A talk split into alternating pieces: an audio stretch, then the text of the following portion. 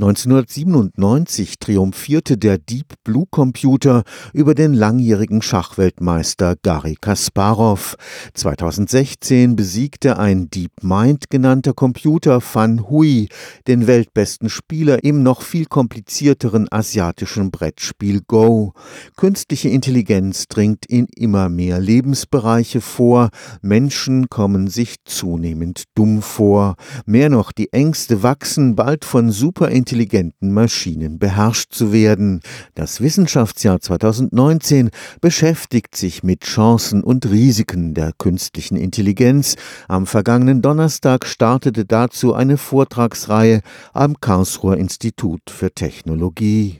Als Deep Blue den Schachmeister Schachmatt setzte, war die Aufregung groß.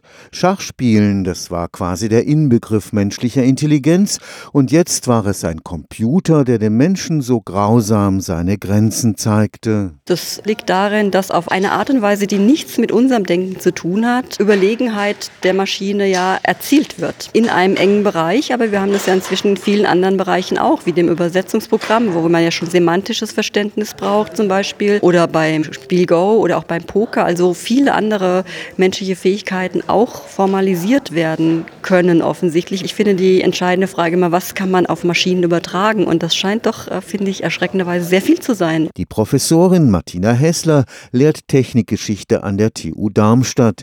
Im ersten Beitrag zur Vortragsreihe des Zentrums für angewandte Kulturwissenschaft des KIT überraschte sie ihr Publikum mit der These, die Menschen hätten längst die Kontrolle über die intelligenten Maschinen verloren. Ich habe den Eindruck, dass Menschen Technologien immer dann akzeptieren, wenn sie den Eindruck haben, dass sie sie kontrollieren können.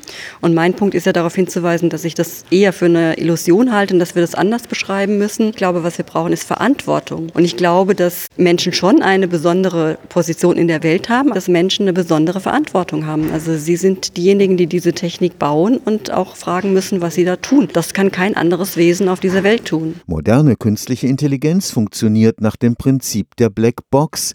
Das heißt, gegenwärtig Gegenwärtig weiß die Wissenschaft nicht, was da genau im Inneren der lernfähigen Programme abläuft. Diese Vorstellung, dass Algorithmen irgendwie objektiv rationale Entscheidungen treffen würden und deswegen diesen subjektiven Menschen überlegen sein, da muss auch sehr viel daran gearbeitet werden, auch von Informatikern noch viel stärker, dass dieses Bild nicht mehr vorhanden ist. Beruhigend wiederum finde ich, dass auch Informatiker sagen, ja, wir brauchen Mechanismen, um erklären zu können, was diese Algorithmen machen. Also da ist schon etwas in Gange, also das Problembewusstsein dafür, dass dass Algorithmen zum Beispiel bei Bewerbungsgesprächen Frauen benachteiligen, das ist da. Wie aber kann man mit der Gefahr umgehen, dass auch künstliche Intelligenz nicht ohne Fehler läuft? Meine Antwort wäre, dass man tatsächlich ganz konkret für alle Bereiche diskutieren muss, welche Technik wie weit da reinkommt. Das muss ein gesellschaftlicher Aushandlungsprozess sein, der ganz konkret an konkreten Feldern diskutiert werden muss. Im nächsten Vortrag der Reihe wird es am 6. Juni um die Intelligenz selbstfahrender Autos gehen.